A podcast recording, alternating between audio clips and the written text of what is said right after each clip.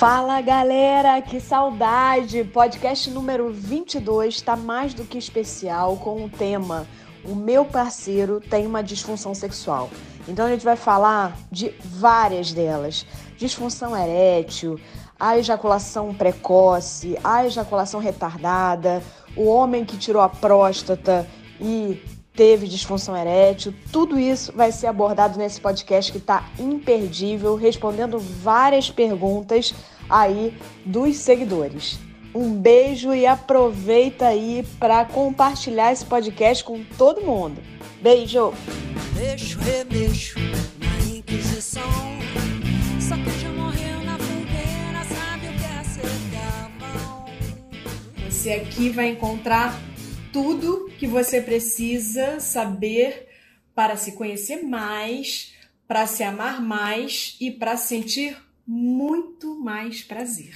E hoje comigo aqui, meu maridão, Francisco Coutinho, Dr. Francisco Coutinho, é membro titular da Sociedade Brasileira de Urologia e vocês já conhecem, ele faz muito podcast comigo, ele também é membro da Sociedade Internacional de Medicina Sexual, vice-presidente da ABENS, que é a Associação Brasileira de Medicina e Saúde Sexual, e tá aqui comigo para gente fazer essa live de hoje sobre a disfunção sexual do parceiro, né? O que fazer quando o parceiro tem alguma disfunção sexual? Francisco, quais são os tipos de disfunções sexuais masculinos que existem?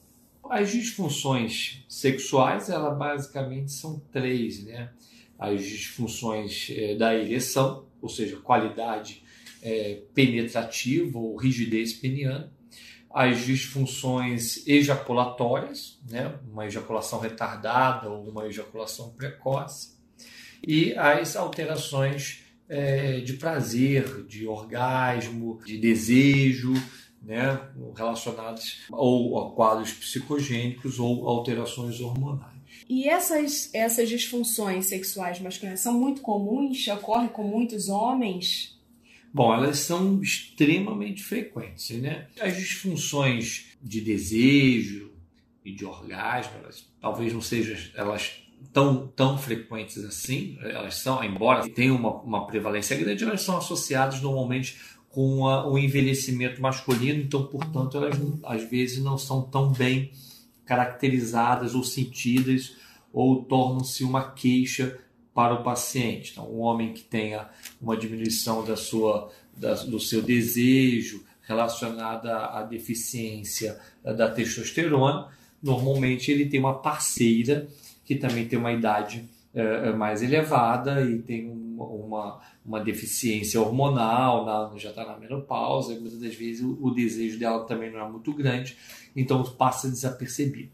As disfunções eh, ejaculatórias elas são um pouquinho mais difíceis de se avaliar, porque é, é muito difícil você definir exatamente o que é uma ejaculação rápida ou não. Quer dizer, então às vezes o indivíduo é um ejaculador rápido, mas a parceira tem um orgasmo rápido e, e isso então passa também desapercebido ou não incomoda, é, mas elas são bem frequentes. Já as disfunções de ereção, elas são bem evidentes e já foram muito bem pesquisadas. Né? Uh, tudo começou com um grande estudo em Massachusetts e esse estudo ele avaliava homens acima de 40 anos. E nesse estudo, 52% dos homens acima de 40 anos tinham algum grau de disfunção erétil. Então, algum grau por quê? Porque você também definia em severidade. Então, você tinha um percentual severo, que obviamente, graças a Deus, era um percentual menor, é, moderados, uma disfunção moderada e uma disfunção leve. Né? Então, esses foram bem. E esses estudos eles foram reproduzidos em vários países, inclusive no Brasil, mantendo essa média de metade dos homens com algum grau de disfunção erétil. Uhum. Então, quer dizer, resumindo, as disfunções sexuais, ou seja, os problemas que os homens têm em relação à sexualidade dele, é a ejaculação rápida, quando o homem ejacula. Ou retardado. Né, rapidamente, ou quando ele ejacula, ele demora muito a ejacular, que é chamada ejaculação retardada. Isso. Né? E a disfunção erétil, assim, né? Que era chamado antigamente de impotência. É, os homens conheciam como impotência, né? Que era é, que é o, quando o homem não tem uma ereção suficientemente é. rígida para ter uma penetração, né? E que foi substituído esse termo, né? Impotência. É. Esse termo por, caiu. É. Por disfunção erétil, justamente porque é pejorativo. Né? Exatamente. Era um termo que não ajudava em nada os homens. A gente costuma dizer hoje que impotente é um homem que não busca o seu tratamento. Uh, o homem que tem uma dificuldade em obter e manter uma ereção plena que satisfaça ele e a parceira dele, inclusive essa é a definição de disfunção erétil, incapacidade é, prolongada, né? ou seja, não uma falha eventual, mas prolongada de obter e manter uma ereção que seja capaz de perpetuar uma penetração com, com satisfação. Deixar bem claro isso, né, gente? Que uma é, eventual falha na, na ereção não caracteriza uma disfunção erétil. Então a gente tem que ter cuidado com isso, porque a gente vive numa sociedade falocêntrica e que tem uma exigência de performance muito grande, tanto para os homens quanto para as mulheres. É muito legal a gente deixar isso claro, né, para a gente não levar aí grilos na cabeça de ninguém e para ninguém ficar com nenhum grilo, né? Às vezes a exigência é tão forte nesse homem que ele acha que porque ele falhou duas, três vezes na vida, ele pode estar com algum problema. É, a falha, a falha ela vai poder acontecer em qualquer situação né, em indivíduos completamente normais. A gente até é, é, brinca que existem dois tipos de homem, o que falha e o que mente. Então, em algum momento da vida dele, ele poderá ter uma falha. Obviamente, isso não é uma regra, mas é, é, é muito bem aceita, tá entendendo? Então, uma série de, de fatores é, é, vão contribuir para que o homem possa ter uma falha. Então, o homem, às vezes, ele tem uma, uma virilidade excepcional, uma qualidade erétil maravilhosa, basta ele estar uh, com alguma descarga uh, de medo, de, de pânico, de ansiedade, que ele poderá apresentar uma disfunção erétil. Isso. A Raíssa, fisioterapeuta, perguntou ali sobre a ejaculação retardada, que é realmente um desafio, né? Eu acho que eu, eu vou a, a, congresso e ouço um monte de gente falando e vejo que é um desafio para vocês. A, né? a ejaculação retardada, infelizmente, ela é pouco falada, porque a gente é, bate muito nessa tecla e temos muita, muita dificuldade em definir uma terapêutica e uma causa exata para ela. O componente psicogênico ele é muito forte. A grande maioria dos pacientes tem um componente psicogênico associado, e esse é o carro-chefe da terapia, é, mas ele pode ter alguma alteração hormonal. Então, o que nós fazemos, o papel exatamente é esse: é, é tentar é, pesquisar alterações hormonais é, que possam estar contribuindo para essa, para, é, para essa dificuldade ejaculatória. Alguns pacientes, pacientes neurogênicos, né, neuropatas, ou pacientes que fizeram cirurgias prostáticas ou algumas cirurgias pélvicas, eles têm a chamada ejaculação retrógrada, é, onde ocorre a ejaculação, mas ela não é vista porque vai para dentro da bexiga e depois ela sai na urina. Então, pacientes com alguns remédios até para próstata uh, ou cirurgias podem ter essa queixa. Assim como o ginecologista é assim o médico ou a médica né, da mulher, melhor amiga da mulher, é onde a mulher se sente mais confiante ou deveria se sentir mais confiante para falar sobre sua sexualidade, os homens encontram esse papel no urologista. E aí eu queria saber de você, Francisco, se o urologista aborda bem a sexualidade dos pacientes, né? Se é uma coisa que eu sei a resposta, mas vou te perguntar. Bom, é, te na verdade, a gente vive uma, uma, uma situação é, interessante.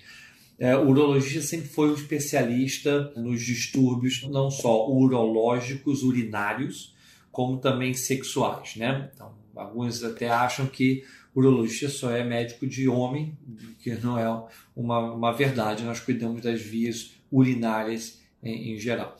É, até, vamos dizer assim, até a década de 80, a, essa questão de sexualidade estava na mão de muita, muito profissional picareta, quer dizer, não tinha, nós não tínhamos muitas, muitos recursos terapêuticos e isso ficava na mão de, de profissionais uh, não tão uh, dedicados assim, à ciência, mas principalmente ao, à parte financeira. Não que não tenha hoje, isso a gente ainda também tem muito, mas é, existia isso. Depois é, houveram assim, grupos, até no Brasil nós tivemos a criação de uma associação, ABEI, que hoje é a precursora dessa associação da qual eu sou vice-presidente, que é a ABENS, Associação Brasileira de Medicina e Saúde Sexual, porque ela aborda não só a parte médica, mas ela é composta por membros é, de outras áreas, psicólogos, endócrinos, é, ginecologistas e tudo mais, fisioterapeutas, obviamente. E ela então começou a ter um grupo de estudos na década, normalmente na década de 90, mais ou menos, começou a ter grupos de estudos e foi dada a devida seriedade. E depois, na, na, com o surgimento do Viagra, cerca de uns 20 anos, aí todo urologista uh, uh, passou a ser especialista em disfunção erétil, e o que não é uma verdade. A abordagem da grande maioria dos profissionais em relação à sexualidade ela é muito pobre, ela é muito ruim. A doutora Carnita Abdo, até nossa presidente da ABENS, eh, ela tinha um trabalho muito interessante mostrando, ah, perguntando aos pacientes se eles eh, tinham sido abordados com o médico uh, sobre a sua sexualidade. Cerca de, de 30% apenas dos pacientes tinham sido abordados. E quando ela perguntava a esses pacientes se eles gostariam que tivesse sido abordado, mais de 80% deles disseram que sim, que gostariam de ser abordados. E, e, e para abordar esse tema, você entra muito na intimidade de outro, de outro homem e num tema que é um tabu. Quer dizer, o homem ele, ele pergunta uh, com facilidade sobre um problema de visão, sobre um problema ortopédico, ele conversa com um amigo, ele conversa com seu médico, ele se abre. Mas quando ele vai falar sobre a sexualidade, isso mexe com a masculinidade dele. Né? Então, ele, o homem tem muita dificuldade. Eu vejo no meu consultório, inclusive, eu mesmo mudei a minha abordagem. Se eu perguntar para um paciente, a sua vida sexual, o seu desempenho sexual está bom? Se eu fizer esse tipo de pergunta, a grande maioria vai me responder tá, tá bom. Ele não pensa, ele diz que tá. E depois, em algum outro momento, às vezes ele até acaba dizendo que não está tão bom assim. Se eu mudo a pergunta e pergunto se está notando que há uma piora na qualidade, que ele gostaria de dar uma melhorada, se ele, se ele pensa nisso, se ele, pena, se ele se preocupa na, com a performance dele, aí muitos pacientes, tá entendendo? É, respeitando aqueles dados estatísticos, é, dizem que realmente tem né, algum grau de disfunção ou que gostaria de melhorar. Né? É, eu acho que assim como qualquer área né, que, que vá trabalhar com sexualidade, é, tem que ter um, um, aprendizado sobre sexualidade. A sexualidade, de uma maneira a abordar esse paciente ou essa paciente, no caso de nós fisioterapeutas que trabalhamos com homens e mulheres, os urologistas também, né? Apesar das pessoas acharem que só trabalha com homens, né? Mas eu acho que todo mundo que trabalha com sexualidade tem que realmente aprender sobre sexualidade. Não adianta, eu sempre falo isso nos meus cursos, não adianta só abordar assoalho pélvico. Você está trabalhando com sexualidade. Então é muito mais amplo do que essa coisa simplista, né? A Josiele perguntou se realmente a, a, disfunção erétil, depois que tira a próstata, se o homem tem condição de recuperar a ereção depois de uma cirurgia de próstata, no caso aí, certamente por conta de um tumor, né? Então o homem tira a próstata, eu tô falando para porque não, não temos só pessoal da área de saúde aí, né? Então o homem tira a próstata por causa de um tumor que ele tem na próstata, e aí uma das sequelas que pode ter, né, é uma das consequências, melhor dizendo, é a disfunção erétil, ou seja, dificuldade de ter ereção. Existem dois tipos de cirurgia de próstata. Né? A cirurgia, a Mônica já falou, a cirurgia para uma doença benigna, que você não retira a próstata toda, você ou faz um túnel né, no canal da urina para poder melhorar essa passagem, ou tira o miolo dela é, no, no, no para melhorar então o fluxo urinário. Só para o pessoal entender, é o leigo, né? É. Então é quando tem a benigna é quando tem uma o crescimento, a próstata é isso. Aí né? dão os sintomas. Normalmente quem tem sintomas é da próstata benigna, paciente que urina mal, jato fraco, etc. São os crescimentos benignos. E os pacientes que fizeram a, a, o screening, que fizeram o controle, identificaram uma alteração do PSA do sangue e seguiram a investigação e descobriram um câncer de próstata, então esses pacientes são candidatos à prostatectomia radical. Então, é essa que é a pergunta que a colega fez. Um número uh, uh, de pacientes, que não é um número grande, pode sim recuperar a qualidade erétil, mas um número significativo eh, não vai recuperar, ou seja, ele vai ter, ele, ele vai ter alguma deficiência na recuperação da sua função erétil. As cirurgias elas evoluíram muito tecnicamente. O outro problema da cirurgia era a incontinência urinária. A, a fisioterapia pélvica nos auxiliou muito na recuperação desses pacientes, as mudanças das técnicas cirúrgicas também, mas a disfunção erétil continua sendo um grande problema. Por mais que você use técnicas é, é, minimamente invasivas, técnicas como a cirurgia laparoscópica, a cirurgia robótica, é, os estudos é, é, atuais eles não mostram diferença estatística é, das respostas. Isso pode ser algo definitivo, isso pode ser decorrente da, da chamada curva de aprendizado. Da mesma maneira que nós evoluímos na cirurgia aberta no longo dos anos, pode ser que técnicas cirúrgicas vão evoluindo e vão melhorando a performance. Mas muitos pacientes não recuperam a qualidade erétil. Depois que ele tira a próstata, né, tem tratamento para melhorar a função erétil, né? Assim, não é assim, é uma consequência da cirurgia, Você... mas depois tem como recuperar através de tratamentos com urologia e fisioterapia pélvica Obviamente. também auxiliando. quando a gente está falando de uma, de uma doença dessa, a gente está falando de um, de um câncer, de uma doença oncológica, uh, onde a guerra para vencer o câncer é o nosso principal objetivo. Obviamente que uma guerra ele se faz por inúmeras batalhas e nem todas as batalhas nós vencemos. E essas são o, o paciente que goteja, que tem uma perda eventual de urina, e é o paciente que tem uma dificuldade de ereção. Uh, entretanto, nós podemos dizer que hoje em dia o homem só tem, só não tem uma vida sexual é, satisfatória se ele não quiser. Então você vai ter aí uh, na, na, prostatectomia radical, vamos dizer assim, que é uma cirurgia onde, onde o dano uh, uh, na qualidade erétil é maior, juntamente com os pacientes diabéticos de longo pra, longa data, etc. você tem uma medicação oral funcionando na faixa aí de uns 50%. Quando esses pacientes falham, aí nós migramos para outras terapias, terapia local. Terapia é, oral, só fazendo parênteses. É, oral. Os comprimidos, comprimidos né? o Viagra, o Nesses Viagra. casos vão ter uma resposta em torno de 50%.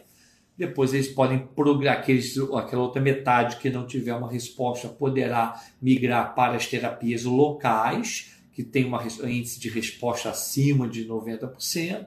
E, por fim, aqueles que falham em tudo podem uh, uh, se beneficiar com as cirurgias de implante de prótese peniana, que são excepcionais também, são técnicas cirúrgicas uh, bem tranquilas, bem fáceis, com uma boa recuperação.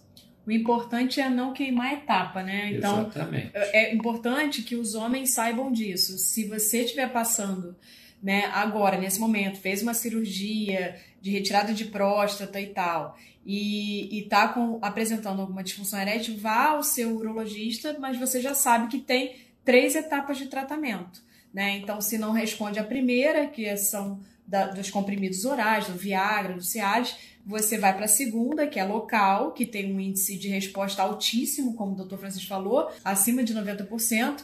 E na terceira etapa de tratamento é a prótese peniana. Eu queria saber, Francisco, se é, alguma falha pode ocorrer na primeira vez, na primeira vez que o cara tem relação sexual. Claro. Principalmente na primeira vez. Você está pegando um indivíduo jovem, uh, inexperiente, embora ele esteja com nível de excitação extremamente elevado, comum nessa faixa etária, na juventude, níveis hormonais altíssimos, ele pode estar com um nível de estresse muito alto. E essa, esse nível de estresse leva à liberação de adrenalina, noradrenalina, uma série de, de componentes que fecham os vasos penianos e dão uma resposta uh, física por, apenas por um problema emocional. Então, a pessoa está estressada, não tem nada fisicamente, níveis hormonais normais, uh, pênis totalmente normal, vasos normais, tudo normal, e ele tem uma resposta física com, com a redução do fluxo sanguíneo peniano por conta de uma liberação adrenérgica. Né? Isso. Então, só para a gente deixar claro para os homens jovens que estão assistindo, que se tiver uma falha na primeira relação, né, que isso não é considerado uma disfunção sexual, é. né, como o Dr. Francisco não falou no início. Na primeira dele, dele como em qualquer isso. uma falha que o homem Na primeira vez que sai com uma mulher Exatamente. e está nervoso, né, isso não caracteriza uma disfunção sexual. E, e as mulheres, elas elas precisam também evoluir isso, nisso, né? É, você sempre fala uma coisa que eu acho interessante, que a sociedade ocidental penetrativa, é, falocêntrica, mas é, tem muitas mulheres que saem com um camarada uma vez, a coisa não acontece direito, sai uma segunda, o camarada já vai mais nervoso ainda para essa segunda relação, então a chance dele ter uma falha é maior do que teve na primeira, porque a primeira a performance já não foi boa. E muitas das vezes a mulher não tem a maturidade de falar: não, ele está nervoso, e eu vou investir para acalmá-lo, para deixar com que esse relacionamento ele ocorra de maneira mais natural, mais tranquila, tem que passar isso para ele. Então, muitas mulheres também não têm essa sensibilidade. De tranquilizá-lo, né? A gente tem que lembrar que o pênis ele, ele é um órgão como qualquer outro. Então, a, a, a, o que ocorre quando o homem não, não tem uma ereção adequada é uma falha. Uma falha não tem um termo para isso. É uma falha de um órgão como qualquer outro. E isso acontece. O pênis é muito semelhante à, à visão. Uh, o homem não vai perdendo, o homem, a mulher, o, indivíduo não vai perdendo a visão, ele não perde a visão abruptamente, a não ser por um acidente, por uma situação é, rara. Uh, ele vai tendo uma redução gradual da sua qualidade visual.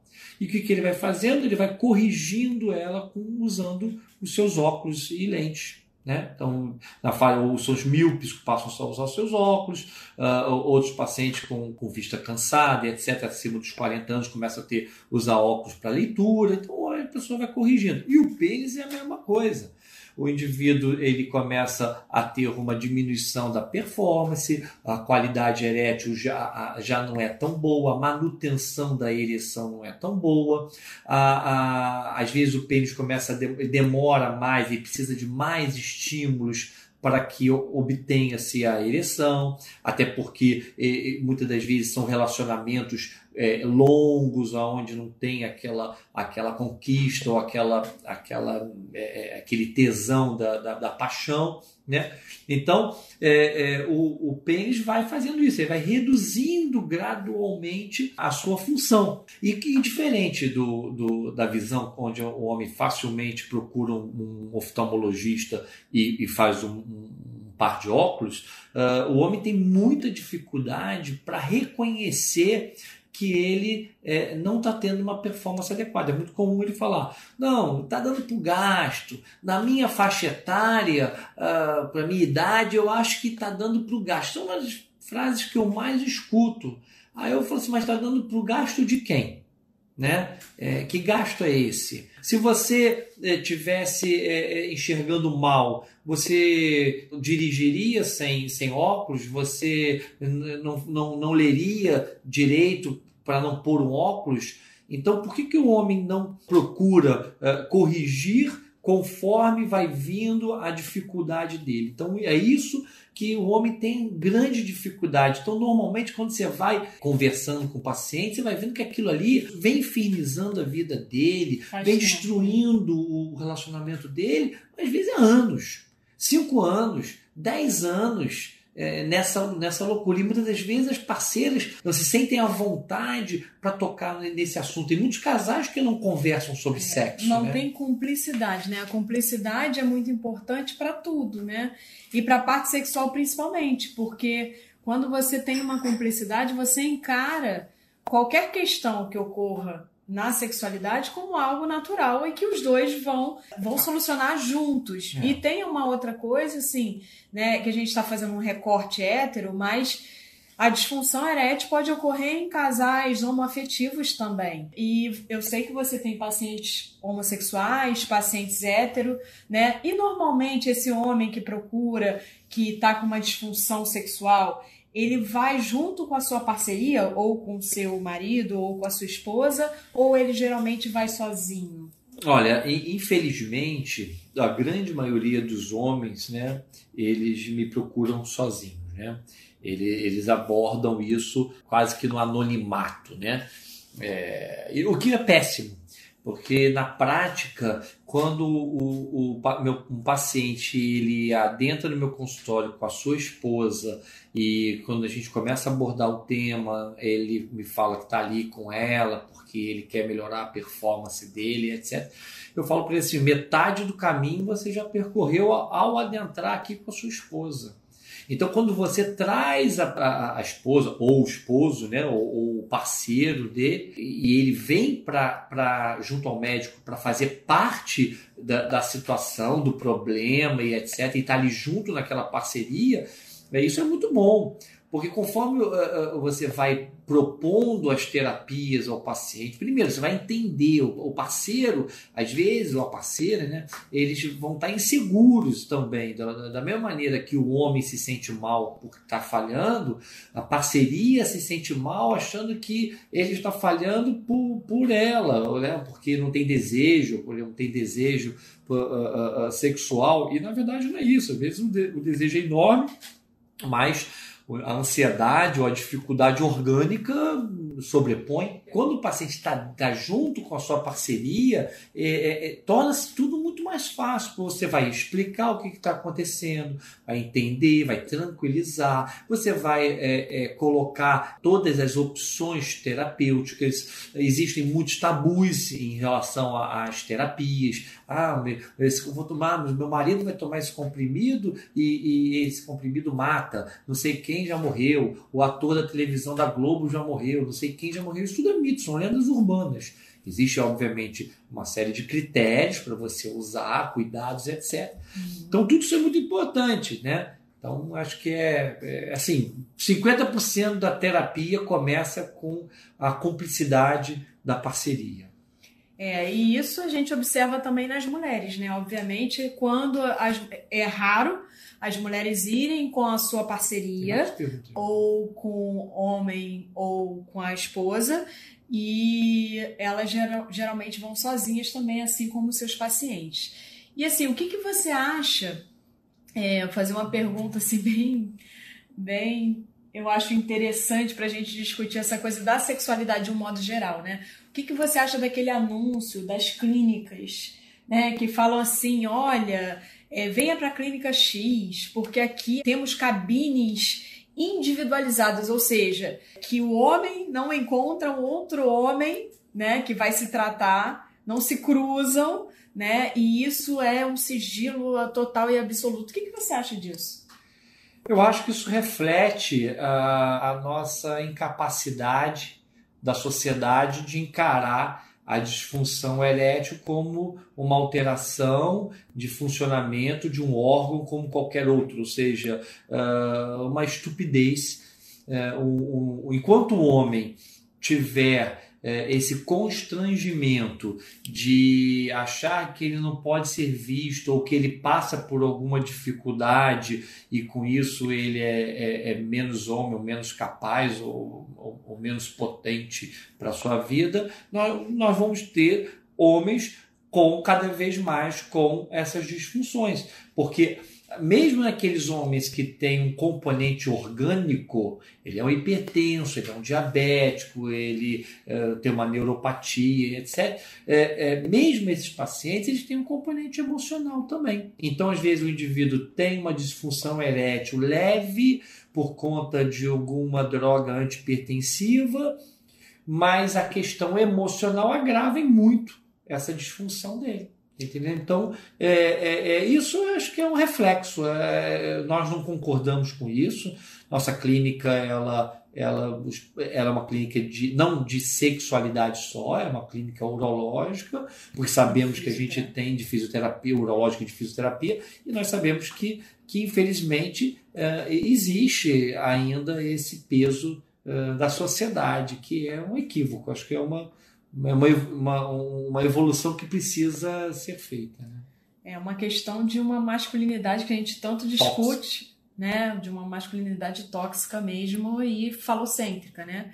Muito voltada para o pênis e não voltada para o todo, né? Para as emoções, para o emocional. O Matheus perguntou se ondas de choque na região do pênis em paciente com disfunção erétil devido a, a problemas vasculares é eficaz. Os fisioterapeutas usam este recurso na prática clínica Ondas Não. de choque é o médico, né? É, é. O Matheus, uma boa pergunta. Onda de Embora choque de baixa potência é, ela é algo novo é, que tem sido assim uh, a coqueluche né, uh, nos, nos congressos, mas infelizmente os resultados ainda são muito preliminares. Né? Nós não temos estudos com boa base né, para eh, demonstrar uma real eficácia. Na teoria, essa onda de choque ela promove o que nós chamamos de uma angiogênese, ou seja,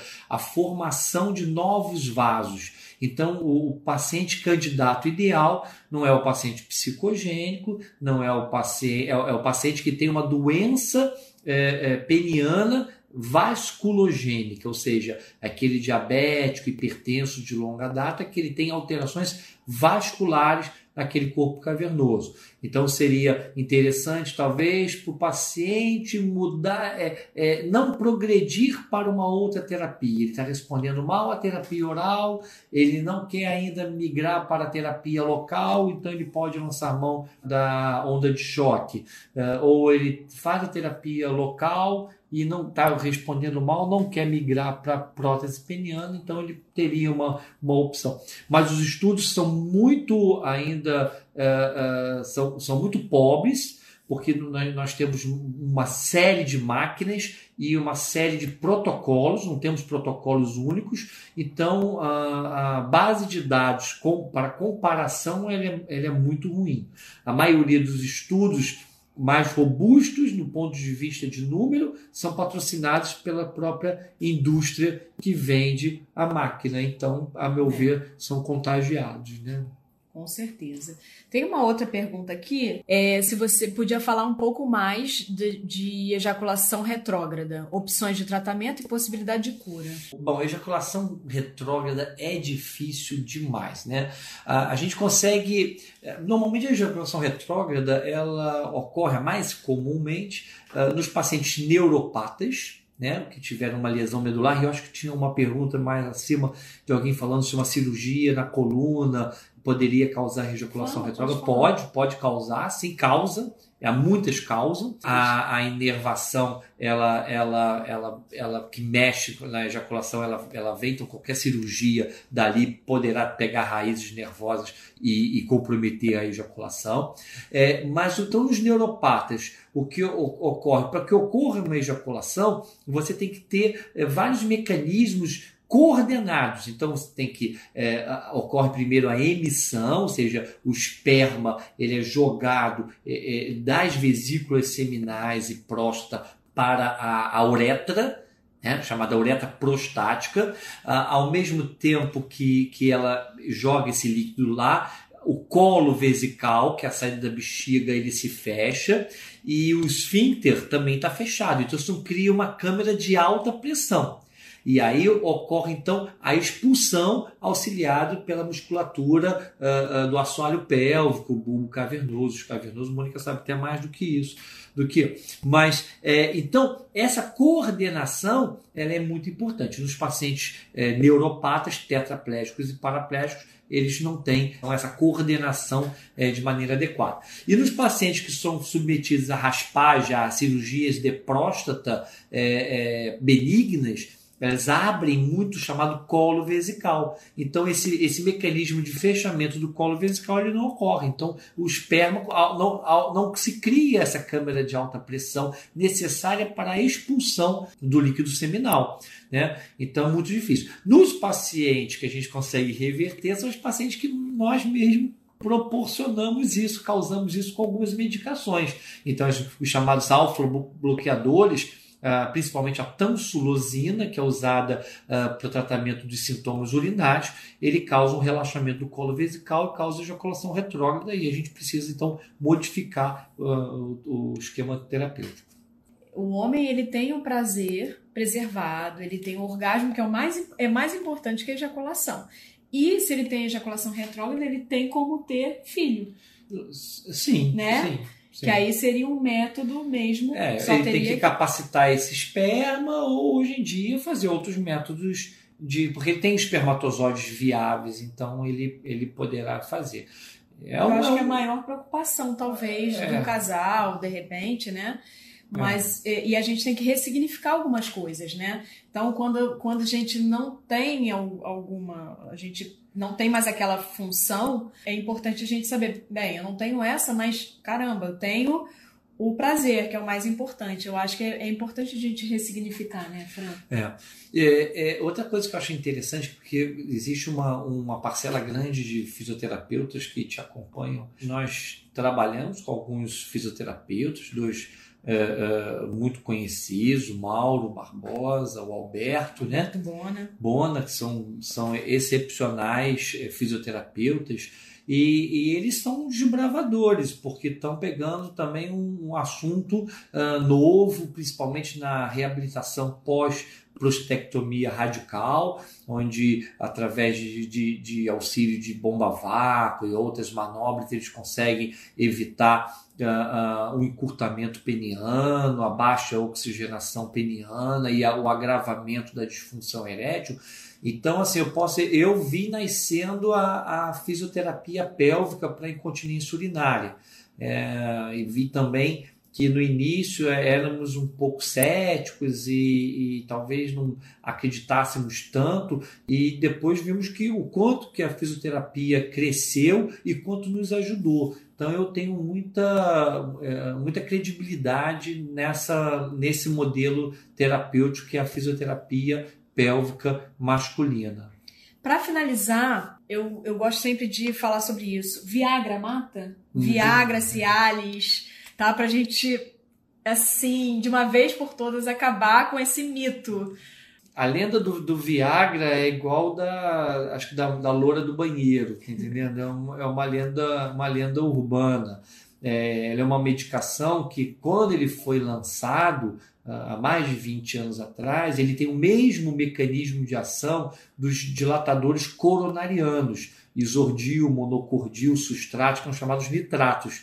Então, é, é, quando você tinha um uso concomitante, existia um sinergismo de ação, os pacientes podiam fazer uma, uma hipotensão, uma queda da pressão muito severa e um choque cardiogênico, e muitos morreram assim. Depois desse do aconselho, aconselhamento de que não pode usar concomitante aos nitratos, isso não tem problema nenhum. Essa medicação ela é extremamente segura, extremamente segura. Uh, já, nós já temos, passamos pelo crivo do tempo, são mais essas, de 20 né? anos. Essas, essas todas, que agora, depois da quebra todas, da patente do, é, né, do Viagra, Cialis, Levitra, todos eles. E o que a gente vê também na prática é, eu conto nos dedos, acho que do, de um pé, é, quantos pacientes que entram no meu consultório tomando nitrato. Porque o nitrato era um remédio muito utilizado quando você tinha basicamente a opção da cirurgia é, é, cardíaca aberta. Então o paciente até ser operado, ele vinha com angina, tomando os remédios. Hoje em dia, o cara, a primeira angina que ele tem, ele tasca um, um stent nele. E abre aquele, aquele obstrução. Então não tem porquê um paciente hoje ficar em uso é, é, por longo tempo de nitrato. Então é muito difícil você ter. O paciente pode tomar, inclusive, é, é, pode tomar, tem dúvida, ah, quantas vezes eu posso tomar? Posso tomar num dia, pode tomar no dia seguinte, uh, no outro dia também. Ele vai exceder as doses que são recomendadas, mas ele pode tomar sem medo. Ou seja, acompanhamento médico é essencial, né? E não não tomar uma medicação que faça o mesmo papel, né? No, no trato, no caso, faz uma dilatação dos vasos cardíacos uhum. e aí junta com a ação também das medicações, não é isso? Dos comprimidos. Bem, e para fechar o nosso papo de hoje, que o papo foi meu, né, parceiro tem uma disfunção sexual. E aí, como é que aborda isso, né? Então eu queria saber de você, com quantos anos já? 20 quantos de medicina? Ah, eu vou fazer 30 agora. É. E urologia? 28. 28 anos de urologia, pode responder, né? Já passou muita gente aí. O que, que você aconselharia para esse companheiro ou essa companheira desse homem que está com disfunção sexual? O que, que eles poderiam fazer para ajudar? O principal é, é primeiro, é abordar o tema, é, conversar, é, achar que, obviamente, que conversar você tem que ter jeito para falar com tudo, ainda mais um tema desse que é, é, o homem se sente muito mal. Então, uma maneira carinhosa, dizendo que quer aprimorar, que quer melhorar, que acha que pode melhorar e etc. E, e companheirismo de ir com ele na, na, nas nas consultas, experimentar, ou seja, é deixar as coisas fluírem, acreditar no, na, na, no tratamento médico e etc. Acho que basicamente é isso. Principalmente é conversar, diálogo entre o casal, acho que é o fundamental. E mostrar muito carinho nessa hora, é. né? Mostrar muito que você ama essa pessoa. Eu acho que é fundamental, porque a pessoa está fragilizada e nós vivemos numa sociedade que, infelizmente, é. as pessoas não costumam conversar sobre sexo. E aí a gente está é. falando de casais que não costumam conversar sobre sexo. É impressionante. E o papo tem que ser leve. Porque se o, o, a cobrança chateada, ah, eu não consigo não ter prazer, nada. ah, não sei o quê, você nunca. Porque às vezes o que acontece é isso. A mulher segura, segura, segura, segura e um dia explode. Isso é péssimo. Então tem que ir abordando, ó, não tá legal, vamos lá, vamos conversar, quero ir junto, quero conversar com, com, com o seu médico também, quero estar presente. Então isso aí eu acho que é muito interessante, tá entendendo? É, e até perguntar para a pessoa, posso ir? Né? Porque é. às vezes a pessoa não quer. E você é. vai também é, uma, é, é, um direito, né? Mas, é um direito. mas eu acho que se oferecer e ter como o Francisco falou, junto, a leveza, saber, né? Exatamente. A leveza em colocar é muito é. importante. Porque se não fizer dessa maneira, a, a tendência natural é a qualidade sexual vai reduzindo. O foco a, só fica nisso, né? É. A, a, parceira, a parceira vai, vai tendo um, um, um parceiro, parceiro vai tendo uh, uma redução do seu prazer, porque a qualidade erétil é ruim e, e, e a ereção não é importante para, o, para, para a, a, parceira apenas pela, pela questão penetrativa, mas o homem que não está confiante na sua ereção ele se torna um péssimo amante.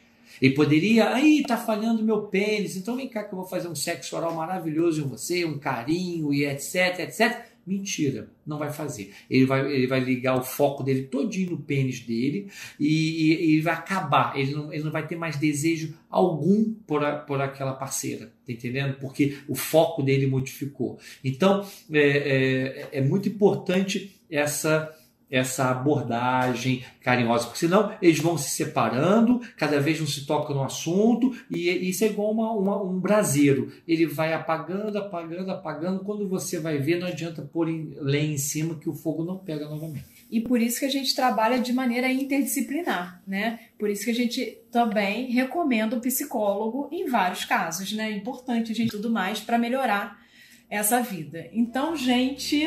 Terminou. Beijo, gente.